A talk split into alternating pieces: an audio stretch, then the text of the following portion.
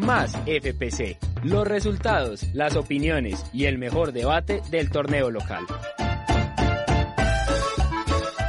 Más FPC. Programa infaltable de un proyecto cafetero.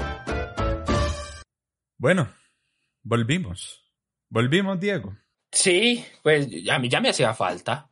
Mucha. Sí, bueno, pasó este 2020, estas vacaciones de Navidad, eh, digamos que con todas las medidas, aquí en la ciudad de Medellín el 24 y el 31 estuvimos encerrados, pero digamos que al menos tratamos de compartir y de estar con salud, que eso es lo más importante, porque vos, ¿cómo estás, Diego? Bien de salud, ¿cierto? Sí, sí, no, por suerte todos en mi casa y pues personalmente hemos estado muy bien, pues nos acatamos a a, eso de, del 24 al 31 estar en las casas, estar tranquilo, aunque también hay que mencionar que, que los días anteriores, no sé si tuviste la oportunidad de tener que salir a la calle, Medellín pues estaba como si nada. Pues. Sí, la verdad. Y lo estamos viendo ahora, y ya estamos viendo mm. ahora por los números para dónde van. Sí, realmente son los resultados de, de todas esas fiestas. Eh, como decía un amigo mío que vive en un sector de Medellín, allá no ha llegado el COVID, entonces para ellos fue un día común y corriente. Y así se vivió en muchos sectores, no solo de Medellín, sino del país. Y hoy ya se están viendo las consecuencias. Ya cada vez nos van a ir encerrando más y más, pero bueno, ya que se le hace. Realmente es como mm, ese meme cuando un espartano tiene como 70 lanzas atravesadas en el pecho. Una más, una menos. Bueno, ya que pero bueno, al menos digamos que todo continúa igual, la pandemia sigue, pero acabó el 2020, el cual seguramente será recordado como el peor año de nuestra corta existencia, ¿o no? Pues sí, yo no he vivido un peor año que el 2020, o sea, no, no me esperaba nunca que, que tan joven, porque todavía me considero un hombre joven. Ah, sí. Em, iba, sí, eh, yo iba a vivir una pandemia un año completo y vamos para un año y medio si seguimos así. El peor año, sí, es que no hay, no hay otra forma de, de calificar a lo que fue el 2020, el peor año. Realmente muy malo el año pasado, muy pésimo. Noticias desastrosas. Eh, bueno, lo de la pandemia, ni hablar, tanta gente que falleció. Mm, los desórdenes que hubo en Estados Unidos, las leyendas del deporte que nos dejaron, como Pablo Rossi, como Maradona, como Kobe Bryant. Y en el fútbol colombiano no fue la excepción, la ¿cómo se dice esa palabra? Excepción. Excepción. Porque sin duda fue el peor año en el fútbol de nuestro país. Y realmente terminaron de poner los clavos, las puntadas finales, la estucada, la mano de pintura final a lo que fue el ataúd del fútbol profesional colombiano, porque hay que decirlo, el fútbol ha muerto en nuestro país. Y toca esperar a ver si algún día revive, pero en este momento yace en su lecho de muerte, ¿no? Bueno, yo no lo diría de esa manera, o sea, no ha muerto, está muriendo, está muy cerquita, está, está muy, muy cercano a eso, pero yo creo que el 2020 ha sido esa, esa última piedra para, para lapidar un poco al fútbol colombiano. Esperemos que eh, ¿cómo decirlo? Esperemos que no lleguemos a esos extremos de decir que ya el fútbol colombiano está completamente muerto, pero, eh, pues sí te entiendo que obviamente es una exageración. Hmm. Ah, pero el, el 2020 dejó tantas cosas malas para el fútbol profesional colombiano que yo no sé ni siquiera por dónde empezar. Bueno, vamos a tratar de empezar a hablar de ese tipo de cosas, Diego. Yo hice una pequeña lista y realmente sé que se van a quedar cosas por fuera porque es increíble que en un año pasaran tantas y tantas cosas. Empezando, por ejemplo, propongo, Diego, lo primero que ocurrió en el año antes de saber de pandemias y de lo que sea, la creación del dichoso canal Premium. Realmente ese fue la primera navajada, la primera estocada al corazón del fútbol colombiano y es que realmente el fútbol en Colombia es un deporte muy popular. Realmente las mayores audiencias que acuden a los estadios y que ven el fútbol no es la clase alta, no es la persona que cada fin de semana está viajando de un país a otro, sino que es la misma persona del pueblo, la que construye el país. Y ponerle a esa persona a pagar un precio mm, realmente elevadísimo cada mes para ver a su equipo favorito, es una canallada, es una canallada y todavía a pesar de que le hayan bajado un poquitico el precio, realmente siento que fue lo primero que dio paso a lo que estamos viviendo hoy, ¿no? Claro que sí. A ver, mencionas algo importante. El fútbol, aunque no es nuestro deporte nacional, hay que decir que nuestro deporte nacional es el tejo. Ajá. Diego, ¿has jugado Eh, el tejo? No, no he jugado tejo. Yo tampoco. Creo que una, una vez llegué a tirar pues como una mecha, pero no fui capaz de pegarle. Pero así que yo diga jugué tejo, no. Ah, bueno. Bueno, como mencionaba, el fútbol es el que mueve más masa en Colombia a nivel deportivo, ¿cierto? Los deportistas son- ganan un mundo de dinero, llenan estadios, siempre están pendientes. Cuando tú vas a una tienda, lo que tú ves en un televisor es el partido de fútbol, no importa si eres hincha o no de los equipos que están mostrando. Y de la nada, pues aunque ya sabíamos más o menos que se venía este canal premium, de la nada, antes de que llegara del todo la pandemia, oh sorpresa, ya pasamos de poder ver todos los partidos a tener que pagar por verlos. Ahí fue el primer golpe a la moral y también como a la, y también algo que sumó a la indignación de, del futbolero colombiano. Eso fue un golpe que, que siempre duele y siempre dio muy duro. Personalmente, yo creí que me iba a quedar sin ver fútbol y fue todo lo contrario. Vi aún más fútbol, pero porque tuve la suerte de, encontrar un compañero que me pudo prestar una cuenta del canal que todos queremos, pero de resto yo pensaría que mucha gente se quedó sin ver fútbol este año. Es- Bueno, el año pasado, el 2020. O sea que estás promoviendo la piratería. Ojo con eso. no, un con- compañero me la prestó amablemente. Ah, amablemente. Ah, bueno. Yo sí promuevo la piratería, la verdad lo he visto todo por internet. no, mentiras. Bueno, y Diego, ¿qué más ha pasado? Porque a partir de ahí pasaron varias cosas. Sí, mira, con, con todo esto de, del canal premium, justamente llegó una pandemia, justamente llegó el, el revuelco de qué va a pasar, ya no tenemos fútbol, pero aún así quieren que nosotros paguemos un canal premium para ver programas que no tienen el nivel como para pagar ese- esa cantidad de dinero. Y después se empezó a hablar del regreso del fútbol colombiano de que cuando viene, de que en qué momento podremos otra vez ver a nuestros equipos, poder ver a los, poder ver los partidos, saber quién va a ser el campeón. Y aquí empezamos a traer a un personaje nefasto para el fútbol profesional colombiano en los dos años que estuvo como presidente de la I Mayor. Creo que ya sabes de quién estoy hablando, del dueño del circo, Jorge Enrique Vélez. Un político, claro, él es un político, que llegó a la presidencia de la I Mayor, no se sabe cómo, en el año 2018, mientras los colombianos estábamos pendientes del Mundial, se montó, se atordilló y lo único que hizo fueron estragos. José, ¿qué piensas de el dueño del circo, como le decimos acá en Más FPC? No, pues Diego, realmente un personaje muy querido a quien le enviamos un saludo. Aquí lo mencionamos hasta el cansancio por todo lo que fue, más que todo, la mitad del año. Realmente le dedicamos un par de programas y diría yo que duró mucho en el puesto. Uno puede decir que dos años son poco, pero en dos años se encargó de hacer y deshacer.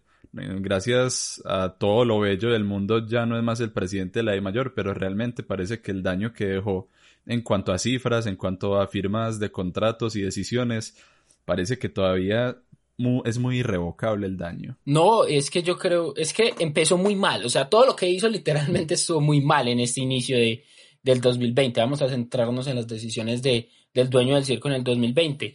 El gobierno le dijo, ve, cuando regrese el fútbol, ¿por qué no me das un partido eh, en vivo para todos? Un partido en, en señal abierta para que todos los colombianos lo puedan ver. Y llega Jorge, Jorge Enrique Vélez con su, con su carisma que lo caracteriza y le dice, sí, claro que sí, yo se los doy, pero dígame a qué, a qué, a qué lugar llevo yo para que me paguen ese partido. Eh, eh, con, esa, con esa soberbia, esa, esa mala leche hacia el gobierno. Entonces, uno se, se tiró de, de enemigo al gobierno. Y más adelante, con los protocolos de seguridad y con la llegada de, los derechos de televisión, empezó a llamar a empresas internacionales, a empresas de Canadá, una es de Canadá y la otra no recuerdo muy bien de dónde era, para empezar a hacer lo que son los contratos para los protocolos de seguridad y los derechos de televisión y todos los dos contratos se le cayeron. Malas decisiones, malas administraciones y por eso para muchos, aquí leyendo algunas crónicas y algunos artículos de opinión en Antena 2 y otros, y otros medios mencionan que Jorge Enrique Vélez puede ser seguramente el peor presidente que ha pasado por la división mayor del fútbol colombiano. Y puede serlo, Diego. Y realmente es muy jocoso y muy curioso que le haya pasado todo esto a Jorge Enrique Vélez, porque justo después de que estos contratos murieran, que incluso no fueron aprobados por el gobierno, ya después Jorge Enrique fue a pedir cacao al gobierno nacional, como decimos acá, y les dijo, por favor, eh, ayuden a salvar el fútbol, el fútbol está muriendo. ¿Y qué hizo el gobierno? Prácticamente le dijo lo mismo que les mandó a decir Jorge Enrique a principio de año. Que en parte es triste, pues, porque el fútbol sufrió mucho para volver, pero lo tenía muy merecido por su soberbia. Y realmente el fútbol a partir de ahí empezó a decaer y a decaer y a decaer. Y si bien ya habían hinchas que se habían desenamorado de ver el fútbol en Colombia por el dichoso Canal Premium, ya después con la dilación de, del reinicio del fútbol por la pandemia, ya las audiencias se perdieron. Si habían algunos que veían fútbol, ya se les desinteresó completamente al punto de que algún momento volvió el fútbol y la gente decía, ah, ¿cómo así que volvió el fútbol? Yo ni sabía. Bueno, así es porque las audiencias en el país fueron totalmente deplorables, bajísimas, un rating en promedio de 0.2, 0.4 y de ahí no pasó, no subió, por lo menos por lo menos todos los partidos que fueron transmitidos por el canal Premium en este año. Y si bien todo esto son decisiones fuera de la cancha. Todo esto tiene que ver más con dinero, con contratos, con politiquería y todo lo demás. En la cancha la historia no fue otra distinta a una de las presentaciones más vergonzosas a nivel deportivo que ha tenido el país en el ámbito internacional. En la Copa Libertadores solo pudieron clasificar. José, ¿sí? permíteme antes de que entres con lo de la Copa Libertadores y quiero mencionar algo gracioso y es como una crónica y una muerte anunciada cuando decías del regreso del fútbol profesional colombiano te pregunto, ¿recuerdas cuál fue el primer partido que pudimos ver después de la pandemia? El primer partido, si no es, no fue, yo sé que el de Millonarios y Cali fue el segundo. Sí, señor, pero yo me voy a centrar en el segundo partido. El primer partido yo creo que fue un partido entre Patriotas, yo creo que fue Patriotas el que llegó a jugar. Pero me voy a centrar en ese partido que mencionabas, Cali 1, Millonarios 1. Un partido que vaticinó lo que iba a ser el, regreso del fútbol colombiano. ¿Y por qué digo esto? No porque haya sido un partido malo, sino porque inició 30 minutos después por una tormenta eléctrica, porque Millonarios perdió un jugador por lesión y porque ese partido fue como a los 30 minutos veíamos a los jugadores ahogados, cansados, extraño, uno veía este partido como de una manera típica. Todo eso iba como a vaticinar lo que era lo que era el regreso del fútbol colombiano. Quería mencionar esto rápido antes de que de que, de que llegaras al torneo internacional y si quieres lo puedes quitar en la edición. Ah, no. vale, vale, eso queda. eh, otra de las cosas que pasaron en el inicio, ya que recuerdo, porque pues aquí, como se podrán dar cuenta, aquí hablamos, aquí hablamos relajados, como decimos, parchados, y eso se me vino a la mente, el partido entre Nacional y Tolima, cuando iba a volver el torneo, que no sé si recordás, Diego, que el equipo de Tolima tenía varios contagiados y por esto se pospuso el partido, a pesar de que tenía pues toda la nómina para jugar. ¿Y por qué pasó esto? Porque la Di Mayor no contempló esta posibilidad, no contempló de que esto llegara a pasar, y justo el día después de que esto ocurrió, de que Tolima se negó a jugar, y no se jugó este partido, por lo menos para la fecha que estaba prevista, ahora sí puso la regulación de que si tiene todos los jugadores para jugar, tiene que jugar. Algo parecido a lo que pasó en Copa esta semana, o bueno, la semana pasada. Eso iba a mencionar. Sí, que ustedes, bueno, ustedes ya nos escuchan el lunes, pero nosotros estamos grabando en la semana, donde Nacional tenía que jugar con el Tolima y eh, no se pudo jugar porque no hay estadio. Realmente algo muy típico de nuestro realismo mágico, cosas que en Suiza usted no va a ver. Y bueno. No, yo creo que lo que ocurrió, creo que lo que ocurrió fue que en Ibagué no se podía jugar porque estaban haciendo unos arreglos en el estadio, se fueron a Armenia y en Armenia... No lo prestaron.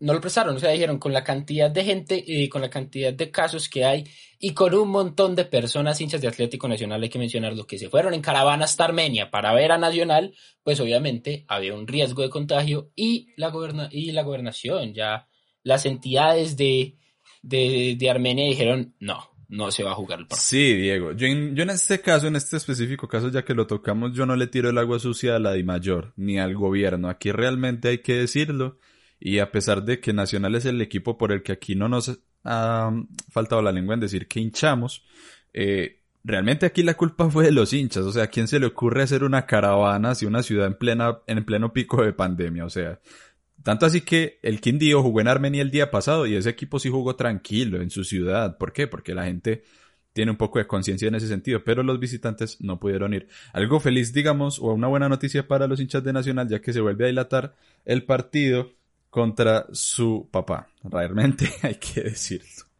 Bueno, y hablando del fútbol, ya de la pelota del nivel internacional, lo que iba a mencionar ahora es el paupérrimo nivel que tuvimos en el plano internacional. En la Copa Libertadores hubo tres clasificados, eh, los cuales fueron América, Junior y Medellín, de los cuales América y Medellín quedaron últimos jugando un fútbol pésimo. Digamos que América se salvó en algunos partidos y Medellín vino a despertar tarde. Y Junior, dejando los pelos en el alambrado, clasificó a la Copa Sudamericana. ¿Y qué pasó en la Copa Sudamericana? Bueno, en la segunda fase, el Tolima fue eliminado por Unión La Calera y Atlético Nacional fue eliminado por River Plate, pero ojo, River Plate de Uruguay. ¿Sabía usted que existe un River Plate en Uruguay? Bueno, yo no sabía y no se eliminó. y ya en la, fase final, el Junior sí pudo llegar hasta cuartos de final, pero fue eliminado por Coquimbo Unido, otro equipo que no sabía que existía. Y en los, eh, en los octavos de final, el Cali fue eliminado goleadísimo por Vélez Sarfield. Y realmente esto da de qué hablar de lo que ha sido el fútbol colombiano en el plano internacional desde el 2016. Realmente no es algo nuevo y realmente parece que va a ser algo que se mantendrá en el tiempo próximo, Diego. No voy a mencionar mucho sobre esto, solamente voy a decir que desde 2016, como lo mencionabas, eh, somos un desastre a nivel internacional. Damos pena, no jugamos bien, somos los equipos cenicienta, no tenemos procesos y no tenemos lo suficientes para ser grandes representantes de un torneo internacional. ¿Qué nos toca hacer? No sé, no, no yo no tengo una solución hacia eso, simplemente esperar a ver qué llega a ocurrir con estos equipos que, que parece ser que se están empezando a reforzar de maneras óptimas para el 2021. Sí, realmente el fútbol colombiano tomó un rumbo muy, muy triste después de lo conseguido por Santa Fe, por Nacional, incluso por la final que consiguió el Junior, porque equipos como el Junior se convirtió en una vitrina política a pesar de que ofrecen un nivel de juego bastante interesante y bastante llamativo. Nacional se volvió en una vitrina para negocios personales y bueno, aquí no vamos a hacer más acusaciones, pero digamos que el fútbol colombiano se volvió una vitrina de intereses. Y esta misma vitrina de intereses llevó a la desaparición del Cúcuta Deportivo, Diego. Sí, mira, el Cúcuta Deportivo es, es un histórico de, del fútbol colombiano. Pues eh, no digo que es un grande, pero sí es un equipo que siempre había tenido. Mancha en la primera división de, de nuestro fútbol, que siempre tenía eh, grandes presentaciones, que podemos recordar mucho a ese Cúcuta del año 2007, que, que jugó la Copa Libertadores y que llegó tan lejos. Y que yo recuerdo, no sé, es un pensamiento que yo tengo y es que siempre que, cuando yo era chiquito, esto es una anécdota, eh, siempre que Nacional iba a jugar contra el Cúcuta, yo le tenía miedo al Cúcuta. No sé por qué, no, no tengo una dimensión del por qué a mí me da miedo jugar contra el Cúcuta. Cuando yo le veía, no sé, su camisa, cuando yo veía en la televisión el estadio, el estadio que tenía mucha hinchada, los, los hinchas del Cúcuta eran hinchas fieles, eh, a mí me daba miedo eh, cuando Nacional jugaba contra el Cúcuta. Y lastimosamente las malas administraciones y las, las malas ejecuciones de, un presidente, José Augusto Cadena, hicieron que el Cúcuta Deportivo, eh, terminando la fase del todos contra todos en el año 2020, perdiera su reconocimiento deportivo. Una pena total y una tristeza para, para los que seguimos al fútbol profesional colombiano. Sí, quizás incluso la noticia más dolorosa, porque el resto de lo que ha pasado, bueno, digamos que son cosas que se han ido construyendo, que son decisiones mm, muy políticas, muy económicas, pero esto realmente ya fue meterse con el cariño de una hinchada gigantesca que sigue un equipo histórico, como lo mencionas Diego, en el país y que por ahora está en veremos. En este momento, en este preciso momento, el Cúcuta no existe para el fútbol profesional, para la I mayor, para los ojos de lo que es el fútbol regulado en Colombia, el Cúcuta no existe. Una total desgracia y para mí la peor noticia del año. ¿Y qué pasó además de todo lo que estamos hablando? Todas las cosas malas extrapolaron a la selección y Diego, ya te podrás imaginar las dos cosas que pasaron, las boletas y todos los partidos que acabamos de ver contra Uruguay y Ecuador. Mm, todo lo que ocurrió con la selección Colombia fue una cadena de malas decisiones, una cadena de malas decisiones desde, desde los dirigentes. Eh, creíamos en un principio que un técnico como Carlos Queiroz iba a ser el indicado, pero los resultados quizás no lo acompañaron. Los jugadores, yo creo que hay que meterle cierta culpa a los jugadores de lo que ocurrió.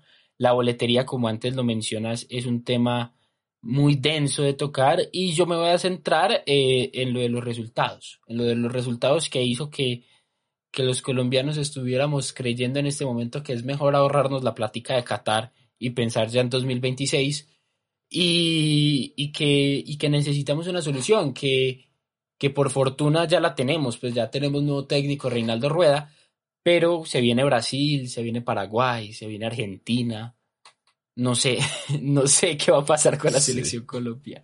Un 2020 que, que lo golpeó muy duro, muy, muy Diego. Ya que mencionaste lo deportivo, lo de las boletas, para quien no recuerde, fue el escándalo de la reventa de la boletería de las eliminatorias del 2018, en las cuales está implicado el señor Ramón Yesurum, el presidente de la Federación Colombiana de Fútbol, y que hasta ahora no ha pagado un peso, no ha pagado una condena, y eso está en veremos. Pero ya está más que escrito que que es muy culpable. Eso, eso es una colombianada. Sabemos que Ramón Yesurme es culpable, lo demostraron y sigue siendo el presidente de la federación. Así es. Así, así es todo aquí en Colombia, Diego, lo has dicho, una colombianada muy típica.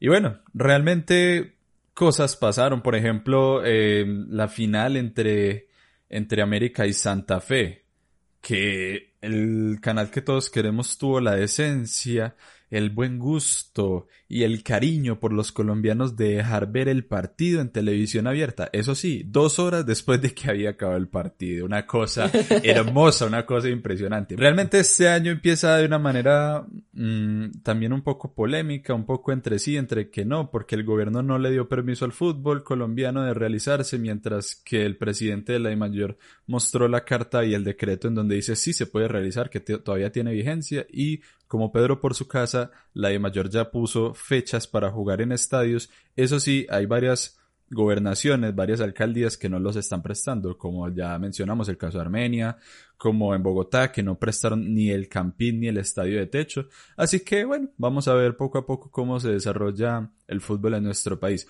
Seguramente cuando ya estén escuchando este programa ya se habrá jugado el fútbol del fin de semana, lo cual sería la primera fecha de nuestro país y realmente hubo partidos interesantes. Bueno, nos imaginamos porque no todavía no han pasado. Ah, ah, pues supongamos que hubo grandes partidos. Supongamos que jugaron bien. Qué fecha tan buena, Dios mío.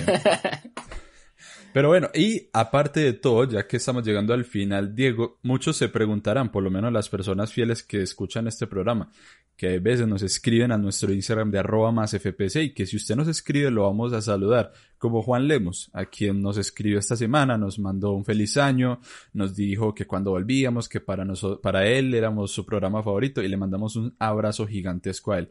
Se preguntarán, ¿qué pasó con más FPC y por qué ya es un formato como tan distinto? Bueno, Resulta que ya estamos en la radio y si usted no pertenece al área metropolitana de la ciudad de Medellín, puede escucharnos a través de www.frecuenciau.com todos los lunes a la una de la tarde. Recuerden www.frecuenciau.com a la una de la tarde los lunes, en donde tenemos un espacio de una hora donde hablaremos de todo el fútbol colombiano y del fútbol internacional y de esas anécdotas, historias, entrevistas y opiniones que usted le pueden interesar para pasar el almuerzo, para pasar la coca en la empresa, para pasar el recalentado del almuerzo del otro día, para que nos acompañe una horita de fútbol. Y aquí nos tendrán a nosotros, especialmente al señor Diego Molina, para que hablemos cada dos semanas de esas anécdotas, esas historias, esas opiniones o temas cualquiera relacionado con el fútbol colombiano, Diego. Así es, si quieren estar informados de toda la actualidad, si quieren estar informados de los partidos, de las noticias, de todo lo que está detrás del fútbol profesional colombiano y también detrás de todo el fútbol mundial y los cuentos y las entrevistas, los invitamos, como ya José acabo de mencionar, a todos los lunes a la una de la tarde en Frecuencia U a escuchar más Fútbol Radio. Y aquí, aquí estaremos cada 15 días en sus plataformas digitales contándoles historias, aquí hablando un poco, trayendo un momento divertido mientras usted espera el domicilio o mientras usted o mientras usted va a la tienda a comprar cualquier cosa para comer, pues póngase los audífonos, escúchenos, esté tranquilo, disfrute con nosotros, que nosotros también disfrutamos con todos los mensajes que ustedes nos envían. Recordarles también nuestras redes sociales, Instagram, arroba más FPC, para que nos sigan, para que estén pendientes de todo el contenido que allí estaremos poniendo para cada uno de ustedes. Sea, agradecido por volver, contento de estar contigo y esperemos que sea otro año más eh, bueno, de que este 2021 sea mucho mejor que el 2020, futbolísticamente hablando, y que nosotros también estemos acá para comentarles todo lo que será este 2021. Esperemos que sí, Diego. Realmente este 2020 fue un año tremendamente caótico en cada ámbito de nuestras vidas y esperemos que este 2021 que comienza sea un nuevo renacer para todos, para el fútbol, para nosotros, para sus familias y las nuestras y bueno, un nuevo renacer para todo el fútbol profesional colombiano. ¿Sabía usted que Arturo Vidal se despidió de Reinaldo Rueda en la selección chilena? Bueno, para leer un poco de las palabras muy sentidas y realmente incluso lanzando críticas a la Federación de Chile, como lo dice Diego, vayan a ver nuestro Instagram de arroba más FPC. Este tipo de opiniones, frases, noticias y resultados en el Instagram de arroba más FPC. Diego, muchas gracias a vos también, a ustedes por su sintonía. Recuerden suscribirse a este canal de Spotify para que cada lunes, cada 15 días tengan una nueva emisión de nuestro programa. Mi nombre es José González y nos vemos en una próxima ocasión de más FPC más FPC, los resultados, las opiniones y el mejor debate del torneo local. Más FPC, programa infaltable de un proyecto cafetero.